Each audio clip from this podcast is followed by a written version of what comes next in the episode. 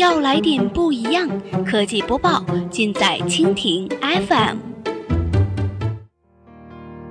欢迎收听科技天天报，本节目由蜻蜓 FM 独家制作播出。收听更多内容，敬请收藏订阅本节目或持续关注蜻蜓 FM 科技频道。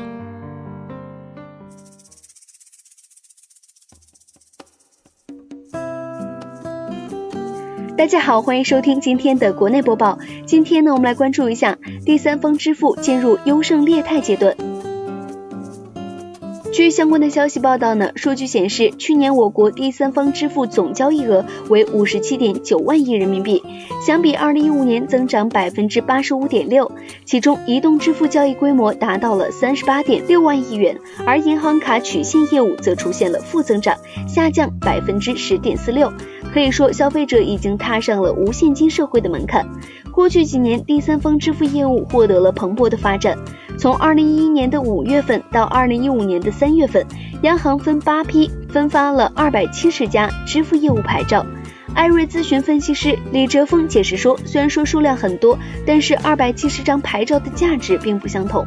李哲峰表示，里面大概分八到九类，最常见的是移动支付和互联网支付，第三类是 POS 收单，这三类是最有含金量的牌照。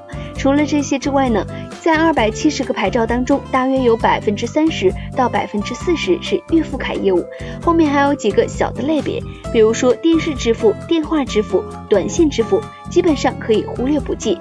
另一方面呢，由于第三方的支付机构爆发重大风险事件，监管层的处罚频率和力度明显增加。